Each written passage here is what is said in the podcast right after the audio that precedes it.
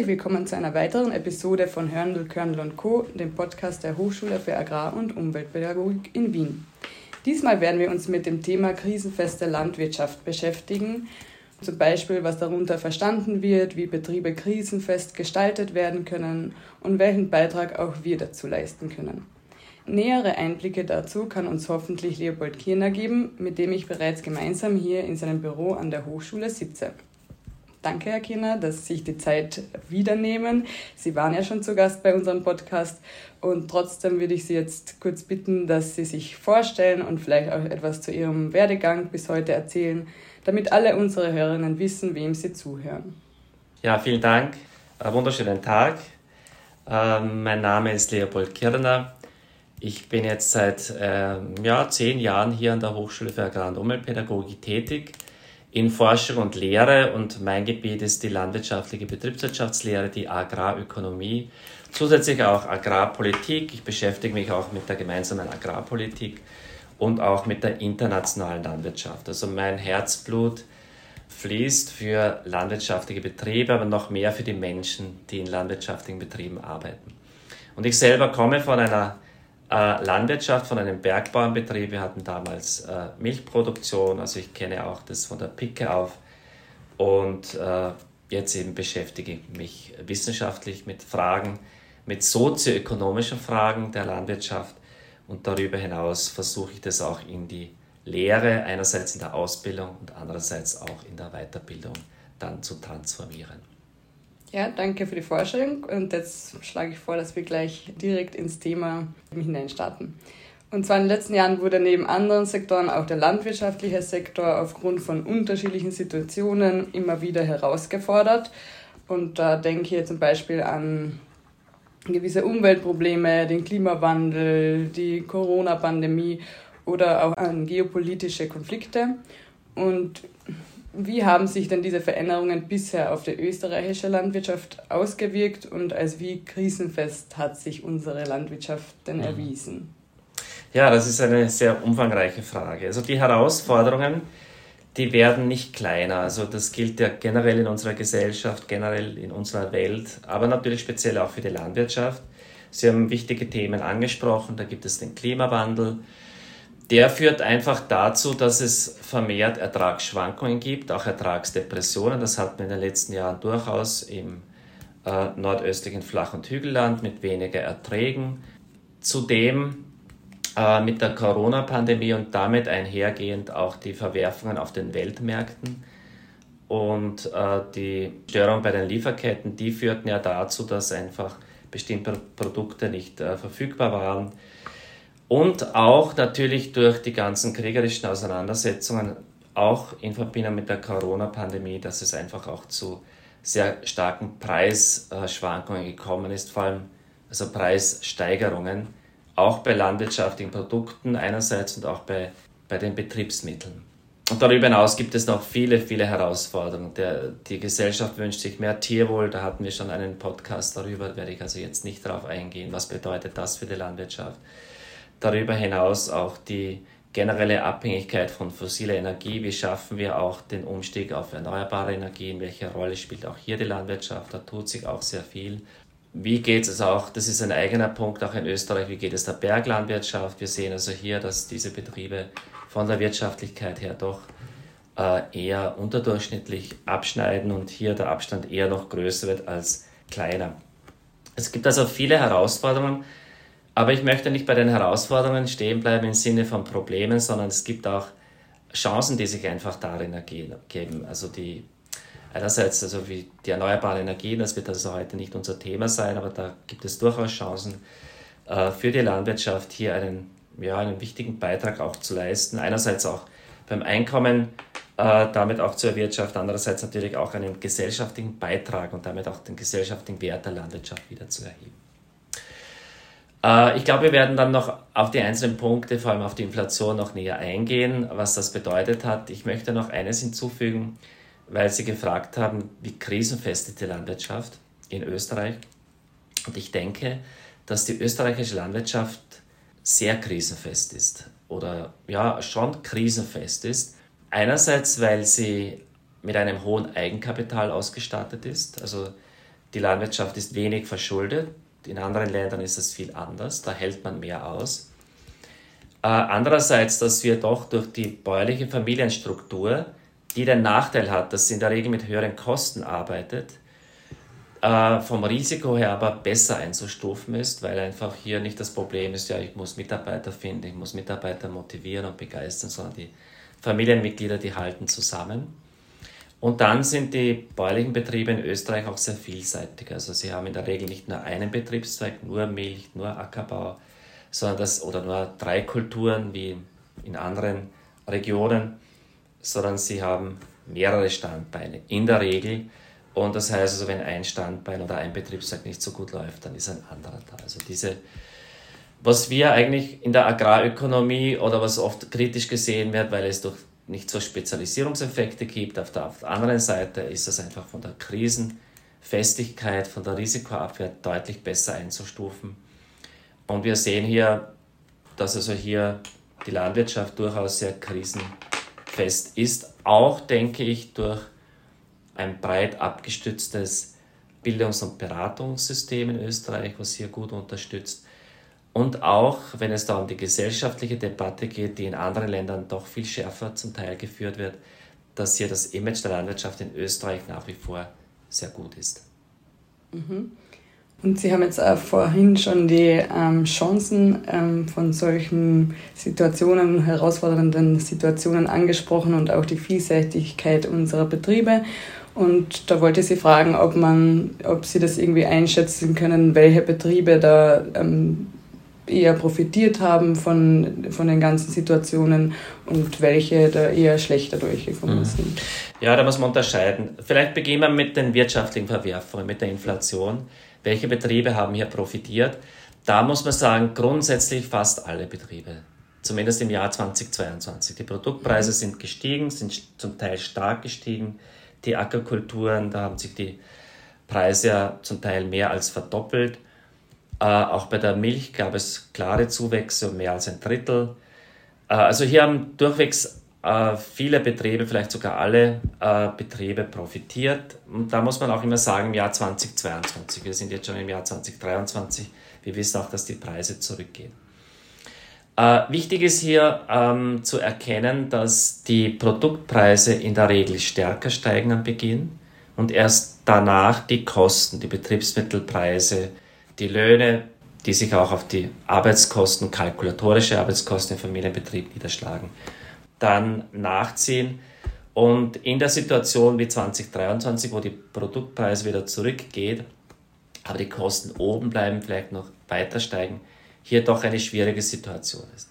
Das heißt, die Herausforderung für die Landwirtschaft ist, wir sind in einer äh, liberalisierten Umwelt. Wir haben sogenannte volatile Preise, also schwankende Preise.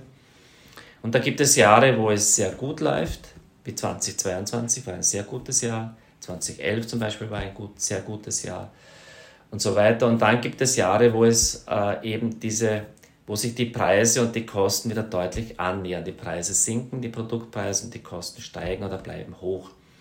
Und das werden wahrscheinlich, das wird wahrscheinlich das Jahr 2023 oder vielleicht auch 2024 sein. Also die Herausforderung ist die, dass man in Zeiten, wo es einfach eine gute wirtschaftliche Situation gibt, äh, gute Entscheidungen trifft auf den Betrieben. Und das heißt also, dass man das Geld, was auch als Gewinn erwirtschaftet wird, dass man das gut einsetzt oder auch als Puffer einfach zur Seite legt. Um in Zeiten, und das muss man einfach wissen, wenn man ein extrem gutes Jahr hat, dass es dann wieder andere Jahre gibt und mit denen auch wirtschaften muss. Und ich denke, so ähnlich ist es auch beim Klimawandel. Wir werden Jahre haben, wo wir doch gute Erträge haben, trotz des Klimawandels, aber natürlich die Jahre, in denen es ja, Schadereignisse gibt, Starkregenereignisse oder Dürren, dass die einfach zunehmen werden. Und äh, das bedeutet auch in solchen Jahren, wo es gut läuft, auch oder eigentlich ist es ständig eine Arbeit, äh, Bodenschutz und Bodenaufbau zu betreiben, dass man hier Zwischenfrüchte baut, dass man Boden bedeckt, dass man Humusaufbau betreibt, weil zum Beispiel wenn ein nackter Boden ist, der trocknet viel stärker aus, sieht man auch, äh, kann man grafisch auch äh, darstellen, dass diese Böden viel stärker erhitzt werden und damit auch das Bodenleben geschädigt wird. Also ähnlich wie in der Biolandwirtschaft, dass man sowas wie ein Vorsorgeprinzip immer im Hinterkopf hat. Dass man also Vorsorge betreibt für Zeiten, die einfach schwieriger sind, ob das in der Umwelt sind oder in der wirtschaftlichen Situation. Das ist einfach ein Zug der Zeit, dass es ähm, diese Herausforderungen einfach stärker werden. Und insofern ist das Vorsorgeprinzip, weil wenn einmal die Dürre da ist und es zwei Monate nicht regnet, dann kann ich kaum etwas tun. Ich kann aber versuchen, im Vorfeld durch eine heterogene Fruchtfolge, nicht alle sind gleich betroffen, wenn es eine Dürre gibt, oder durch Bodenaufbau, durch Humusaufbau und andere Maßnahmen, einfach hier einen Puffer schafft. Ich glaube, das wird in Zukunft für die Landwirtschaft und auch für landwirtschaftliche Betriebe ein wichtiger Erfolgsfaktor sein. Wie gut können wir vor so unvorhergesehenen, teilweise auch vorgesehenen, wir wissen ja, es wird wieder eine Dürre kommen, wie kann man da am besten Vorsorge betreiben? Und weil Sie gefragt haben, welche Betriebe sind am stärksten betroffen oder welche Betriebe profitierten am stärksten 2022, da sind wir die Ackerbaubetriebe, die haben natürlich schon extrem profitiert. Dort sind die Preissteigerungen am stärksten auf, äh, ausgefallen, also bei den Produkten, bei Weizen und bei Zuckerrübe und auch bei anderen Kulturen. Die Milchbetriebe haben auch sehr stark profitiert. Und es haben vor allem jene stark profitiert, die einfach viele Produkte erzeugen. Das sind eher Betriebe in der Grundlage. Das heißt, die Bergbauernbetriebe, die haben nicht in dem Ausmaße profitieren können. Oder auch Bierbetriebe nicht so, weil die natürlich die Produktion nicht so stark oder nicht so stark produktionsorientiert sind. Heißt aber auch, dass natürlich Betriebe in der Grundlage, wenn es zu einem Abschwung kommt, natürlich auch wieder stärkere Einbußen erleiden. Also in solchen Betrieben ist einfach die Schwankungsbreite eine viel stärkere. Mhm. Wie kann man denn jetzt den eigenen Betrieb krisenfest gestalten? Also jetzt haben Sie schon gesagt, dass die biologische Landwirtschaft da, äh, also dass man ein bisschen nach diesem Prinzip arbeitet, also Vorsorge eher.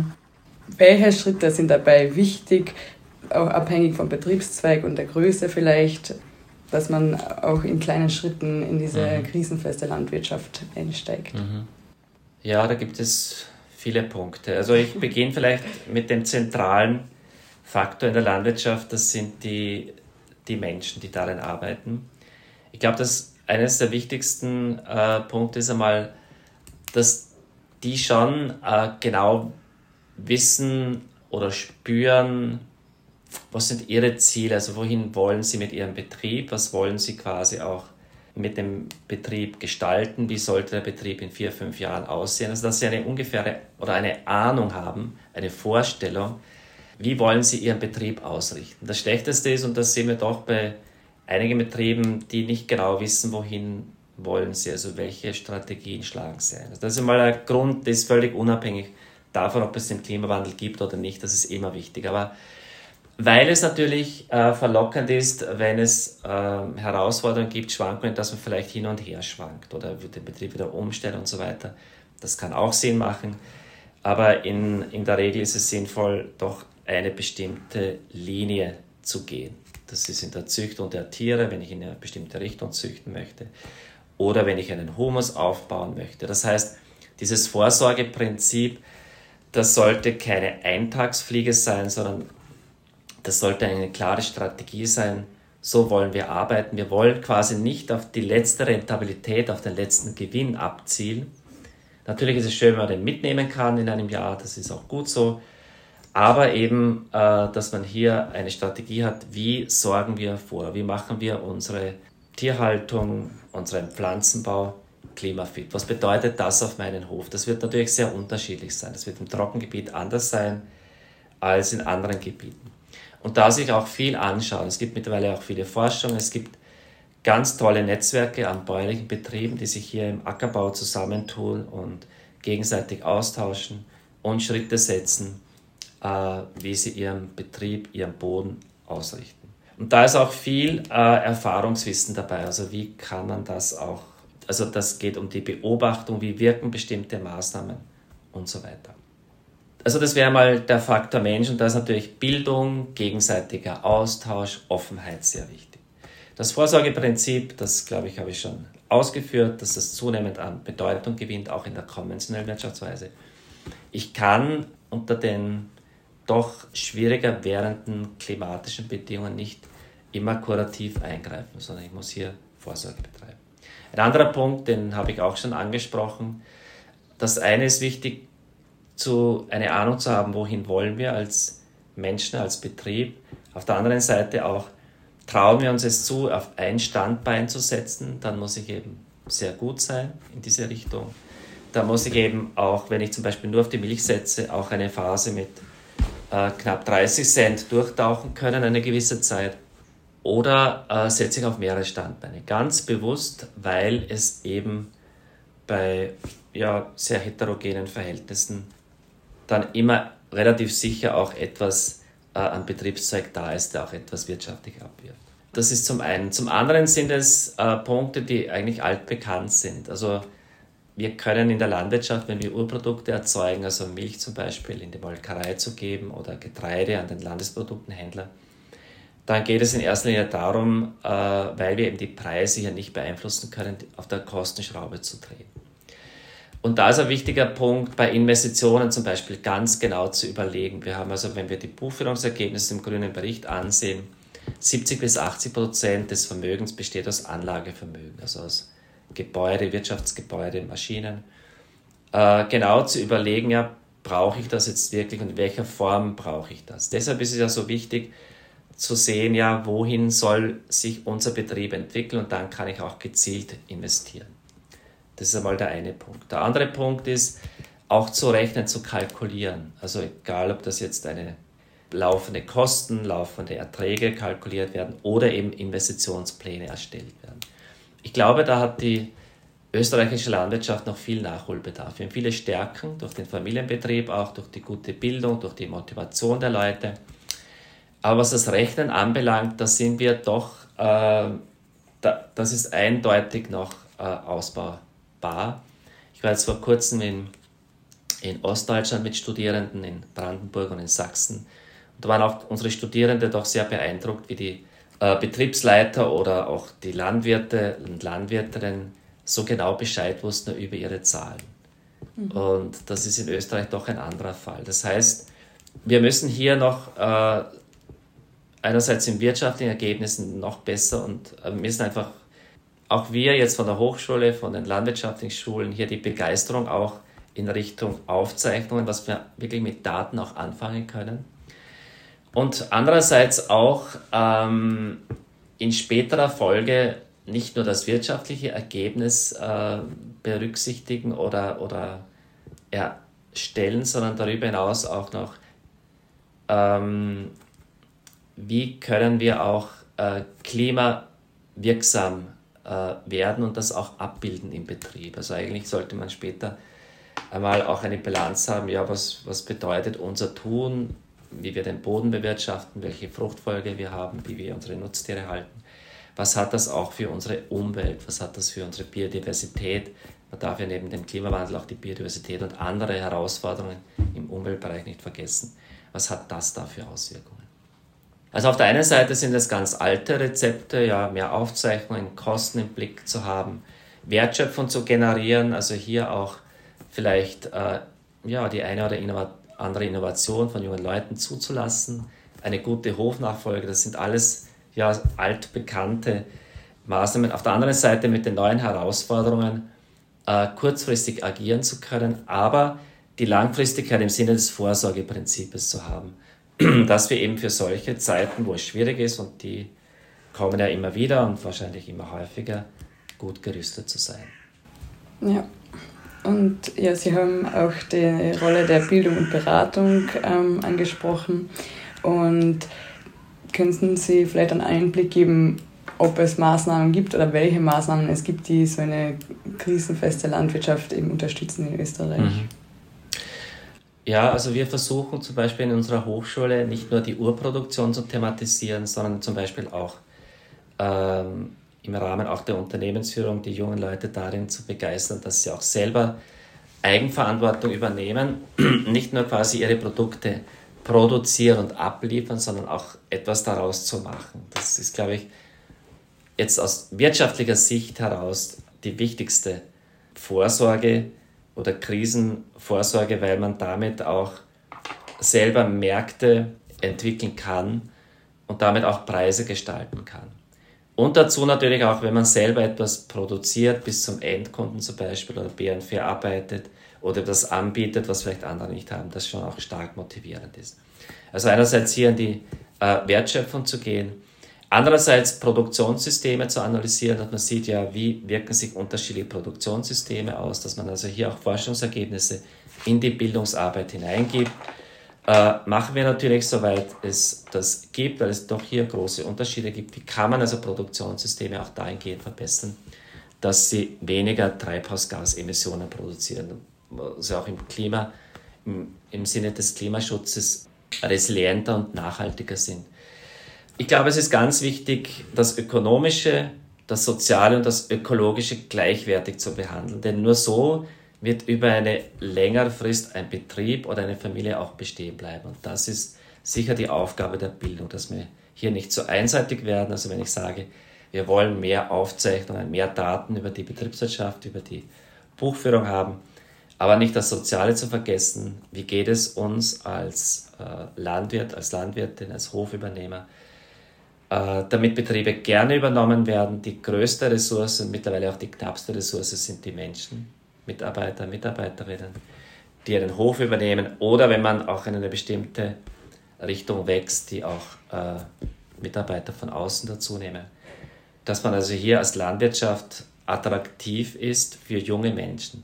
Das ist, glaube ich, die beste Krisenvorsorge. Also ein Zweig, wo die Menschen, wo junge Menschen nicht mehr einsteigen wollen, das ist der erste, der stirbt. Also hier die Attraktivität und natürlich auch eben, wie schon gesagt, die Ökologie, mit dem Klimawandel. Darüber hinaus auch das Tierwohl, das gehört bei mir auch dazu. Eine Landwirtschaft wird dann, nur dann krisenfest sein, wenn sie auch eine Unterstützung hat von den Menschen, die sie umgeben. Also von den Bewohnerinnen und Bewohnern, von der nicht landwirtschaftlichen Bevölkerung, natürlich von den äh, Kundinnen und Kunden, ob sie die Produkte, ob sie landwirtschaftliche Produkte, österreichische Produkte auch kaufen. Also ich glaube, das ist auch eine Herausforderung, dass diese drei Bereiche dieser Nachhaltigkeit auch wenn man das schon sehr oft äh, ausgesprochen hat, aber dass die wirklich auch äh, in einem Gleichklang stehen und dass nichts Wichtiges vergessen wird. Die Ökonomie ist nur dann gut, wenn auch die Ökologie läuft und wenn auch quasi die Menschen, die darin arbeiten, sich auch wohlfühlen. Wir machen zum Beispiel jetzt auch ein Projekt äh, Zukunft der Schweinehaltung in Österreich mit mehreren Institutionen. Und da geht es darum, dass es den Tieren besser geht. Wie wirkt sich das aus auf die Tiere? Aber wir schauen auch auf die Menschen und führen Interviews mit den Bauern und Bäuerinnen. Wie geht es ihnen dabei? Wo brauchen sie auch Unterstützung? Was können sie anderen Landwirten weitergeben, wenn sie mit Tierwohlsystemen arbeiten? Um einfach auch den Aspekt, weil wenn es den Tieren gut geht, ist es wichtig, aber wenn es nur den Tieren gut geht und den Menschen, die darin arbeiten, nicht, dann ist es auch kein zukunftsfähiges System. Insofern auch diese Zusammenschau nicht zu verlieren. Also Krisenfestigkeit heißt, äh, mir hat das auch ein Landwirt gesagt in Südtirol bei der Exkursion im Vorjahr. Er ist wie eine Spinne, er steht auf acht Beinen. Also wenn ein Bein einmal verletzt ist, dann sind noch immer sieben da. Oder wenn drei Beine verletzt sind, sind noch fünf da. Also diese also Krisenfestigkeit bedeutet, auf vielen Beinen zu stehen. So, jetzt haben wir schon gehört, wie man als Betrieb was beitragen kann, wie man als Hochschule zum Beispiel in der Bildung, Beratung was beitragen kann. Und jetzt wäre bei mir noch so die Frage, was können denn unsere Hörerinnen und Hörer, die jetzt nicht wirklich im landwirtschaftlichen Bereich tätig sind, irgendwie dazu beitragen? Mhm. Für die Krisenfestigkeit der Landwirtschaft.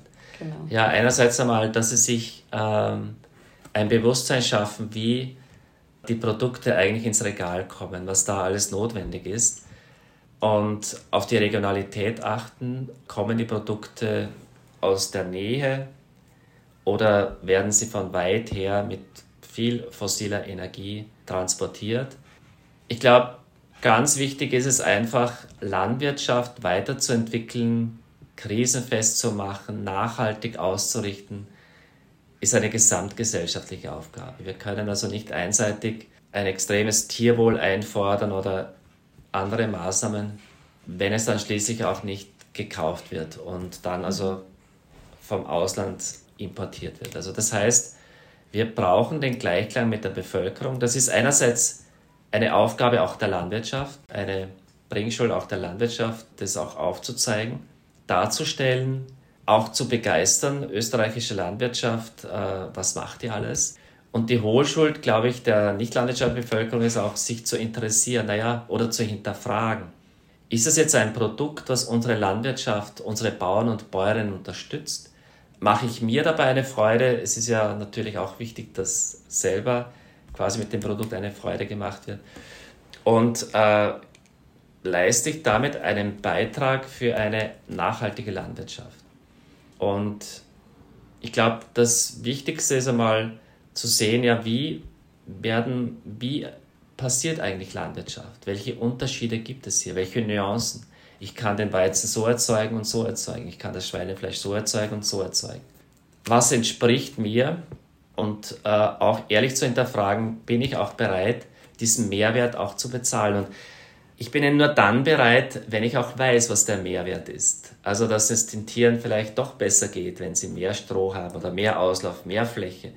Vielleicht auch einmal in meiner unmittelbaren Umgebung, wo ich zu Hause bin, zu schauen, äh, wenn ich in der Stadt bin, mal rauszufahren, wo sind so die Landwirte in meiner Nähe, die Bauernhöfe, die auch, der eine hat vielleicht einen Hofladen oder es gibt vielleicht ein Hoffest oder gibt es Bekannte, sich mal anzuschauen. Ich glaube, die größte Schwierigkeit liegt darin, wenn die Menschen völlig den Bezug zur Landwirtschaft verloren haben, weil dann können wir noch so gut die Produkte ausloben oder dann ist es schwierig auch äh, zu sagen, ja gut, das ist gut für Boden, das ist gut für die Umwelt, das ist gut für die Biodiversität, fürs Klima, für die Tiere, auch für die Menschen. Aber wenn die Menschen das nicht, also die Kunden und Kundinnen, die nicht landwirtschaftliche Bevölkerung das nicht weiß, nicht erkennt, nicht sucht daran, dann versinkt das in der Anonymität und das wäre das Allerschlechteste. Also, wenn ich etwas mitgeben kann, dann äh, machen Sie sich auf und versuchen Sie, die Landwirtschaft zu erfahren, in welcher Art auch immer. Ja, und jetzt abschließend noch, was ist denn, also auch, dass man das vielleicht alles zusammenfasst, was wir bisher gehört haben, was ist Ihr persönlicher Rat an vor allem junge Bäuerinnen und Bauern, die gerade dabei sind, den Hof nach ihren Vorstellungen zu gestalten und offen sind, auch einen bestehenden Hof bestmöglich umzugestalten, aber auch an Beraterinnen und Berater, die eine Hilfe bei dieser ganzen Umgestaltung sein können? Mhm. Ja, die große Kunst besteht darin, das geht jedem Menschen gleich, das zu finden, wofür das Herz schlägt. Und äh, das auch kritisch zu hinterfragen, ist es zum Beispiel, wenn ich einen elterlichen Hof habe, wirklich die Form der Landwirtschaft, die ich weiterführen möchte. Und super wäre natürlich auf dem Betrieb ein so ein innovatives, kreatives Klima zu schaffen, dass die ältere Generation das auch zulässt, was junge Menschen ausprobieren wollen. Also einfach äh, gerade in jungen Jahren ja da schlägt man die Pflöcke fürs Leben ein. Dort einfach danach zu suchen, was ist wirklich meine, was ist unsere Mission, wofür wollen wir Landwirt, Landwirtin sein und dem auch nachgehen. Und da ist es wichtig, viel äh, in sich hineinzuhorchen, viel anzuschauen, herumzufahren, Beratungen in Anspruch zu nehmen, an Weiterbildungen teilnehmen, vielleicht auch ziellos. Ich weiß gar nicht, ob wir das jemals brauchen während diesem Kurs, aber einfach mit Menschen auch ins Gespräch zu kommen. Äh, vielleicht so etwas wie auch so Impulsreisen zu machen, immer wieder. Also ich hole mir Impulse von außen. Äh, oder ich probiere etwas aus. Äh, Spielgeld zum Beispiel ist so eine Methode, dass man sagt, ich reserviere mir etwas und vielleicht mache ich damit eine Agrarreise einmal im Jahr zum Beispiel. Also viel anschauen, viel herumkommen. Und irgendwann äh, passiert der Moment, hoffentlich, äh, ja, das könnte es sein oder das wird es sein. Es, irgendwann macht es wahrscheinlich Klick. Also diese Suche. Und dann muss man natürlich auf professionelle Beine stellen. Und da ist es vielleicht wichtig, wenn man etwas Neues beginnt, dass man das ganz eher klein beginnt. Also nicht äh, viele tausend Euro investiert, sondern vielleicht klein beginnt, mit einer kleinen Charge versucht zu vermarkten, ein kleines Glas, also ein kleiner Folientunnel. Oder eine kleine Charge, wo ich Milch verarbeite oder wenn ich eine neue Kultur im Ackerbau anpflanze, vielleicht einmal mit einem Hektar zu beginnen. Viel zu beobachten, viele Gespräche zu führen, dran zu bleiben, diszipliniert zu sein, nicht gleich aufzugeben und das dann weiterzugeben. Und dann wird man quasi in eine bestimmte Richtung gehen und den eigenen Weg finden. Und dann natürlich die Unterstützung äh, von der Beratung, von der Weiterbildung, wenn es dann quasi der nächste Schritt ist, wenn ich so ja, erkenne, dass das könnte es oder wird es sein, hier einfach Unterstützung zu holen. Es gibt schon so viel in Österreich, es gibt im Internet viele, es gibt viele Beraterinnen und Berater, die sich in den Bereichen auch gut auskennen oder die ihre Netzwerke haben und damit quasi auf andere Betriebe verweisen, die das vielleicht schon ausprobiert haben im In- und im Ausland. Also wenn es dann wirklich in eine größere Einheit geht, quasi vom Prototypen dann in die, in die Breite, dann mir Hilfe zu holen und viel zu lesen, viel, viele Gespräche führen, ausprobieren und weiter zu spielen und dran zu bleiben. Das haben wir auch äh, jetzt wieder ganz drastisch vor Augen äh, geführt bekommen bei dieser Exkursion. Da sind auch viele, die neue Betriebe aufgebaut haben. Das ist in Österreich ja seltener der Fall, weil die Betriebe von Eltern bekommen, häufig, mhm. Der, im Rahmen der familiären Hofübernahme. Die haben Betriebe selber aufgebaut. Das ist schon natürlich auch, die haben schon viel geleistet. Also es ist nicht so, dass das einem vom Himmel fällt. Diese Illusion muss man schon machen. Und deshalb ist es ja so wichtig, wirklich das zu finden, was mich unglaublich gerne mache, weil sonst kann ich nicht in der Entwicklungsphase sehr viel arbeiten und auch bei Misserfolgen, die eintreten werden, gerade wenn es den Klimawandel gibt oder wenn andere Faktoren hier einwirken, mich nicht quasi gleich, äh, dass ich da gleich entmutigt bin. Also hier einfach dran zu bleiben und ja, die Kunst ist wirklich das zu finden, was man, ja, wofür man wirklich sich vorstellen kann, äh, ein Leben lang zu arbeiten. Mich fragen auch immer wieder jüngere Leute, die haben einen Milchbetrieb, der ist oft klein, im Westen von Österreich oder in anderen Regionen. Und da fragen sie mich, ja, soll ich, soll ich den Hof übernehmen, soll ich da weitermachen? Und dann wollen sie mir genau die Daten geben, also so viel Kühe haben wir, so viel Fläche. Und da sage ich, das interessiert mich eigentlich gar nicht. Natürlich gibt es gute Voraussetzungen, weniger gute betriebliche Voraussetzungen. Weil mir das der mittlerweile leider verstorbene Sixtus Lanner äh, mitgegeben, weil er da auch immer wieder gefragt wurde und jetzt gebe ich das, von, das Zitat von ihm weiter. Also wenn ich da gefragt werde, soll ich quasi die Milchproduktion, das kann ja auch ein anderer Zweig sein, weiterführen oder, oder soll ich mich da entwickeln? Die Antwort lautet, glaubst du, dass du besser bist als der Durchschnitt? Und wenn diese Frage eindeutig mit Ja beantwortet wird, und da geht es jetzt gar nicht so, besser zu sein und bessere ökonomische Ergebnisse, besser heißt im Sinne auch von, ich kann nur besser sein, auch wenn ich total motiviert bin, wenn ich Freude habe dran, wenn ich wirklich sehe, ja, die Milchkuh, der Acker, das Schwein, das, das ist mein Leben. Also das zu reflektieren, das wird man vielleicht auch nicht immer gleich beantworten können, aber mit dem quasi äh, im Hinterkopf eine Zeit lang sich auseinanderzusetzen, ja, kann ich mir vorstellen. Weil es einfach so ist, wir haben einen Strukturwandel der Landwirtschaft, äh, aber jene äh, werden quasi eine Zukunft haben, die sich einfach abheben vom Durchschnitt. Deshalb ist, glaube ich, diese Frage ein möglicher Indikator dafür, ob ein junger Landwirt, eine junge Landwirt dies oder jenes in Zukunft machen soll. Ja, und aus der Sicht der Beraterinnen und der Berater, wie kann man da am besten unterstützen? Ja, also äh, ganz wichtig ist, dass Beraterinnen und Berater unvoreingenommen sind, dass sie nicht glauben, sie müssen die Lösung für Betriebe haben, dass sie hier auch, äh, wenn es um Entwicklungen geht, um Entwicklungsschritte, äh, in den Betrieben um eine Ideensuche, Ideenfindung, dass es hier darum geht, die äh, richtigen Fragen zu stellen und nicht die Antworten zu geben. Also eine gewisse Offenheit. Es sollte nicht so sein, dass die Landwirte dann sagen, ja, der Berater hat gesagt, das soll ich machen. Mhm. Äh, ich gehe davon aus, dass es mittlerweile eh selten passiert, sondern einfach hier eine Offenheit haben, Lösungsmöglichkeiten aufzeigen, Netzwerke zu Betrieben zu zeigen, du, derjenige, der hat so etwas ähnliches, der hat das gut gelöst, äh, schau dir das bei dem an, also hier auch die Quervernetzungen äh, darzustellen. Natürlich bei fachlichen Fragen auch natürlich Antwort geben zu können oder weiterverweisen zu können. Aber im Wesentlichen auch darin, die Landwirtinnen und Landwirte in ihren Vorhaben, wenn sie quasi schon einen Weg eingeschlagen haben, sie hier einfach zu unterstützen. Fachlich, auch sozial und menschlich. Danke für diese vielen Ratschläge und Einblicke. Also sicher viel Neues dabei für unsere Hörerinnen und Hörer. Aber vor allem auch danke für das Gespräch und für die Zeit, die Sie sich genommen haben. Gerne. Dankeschön.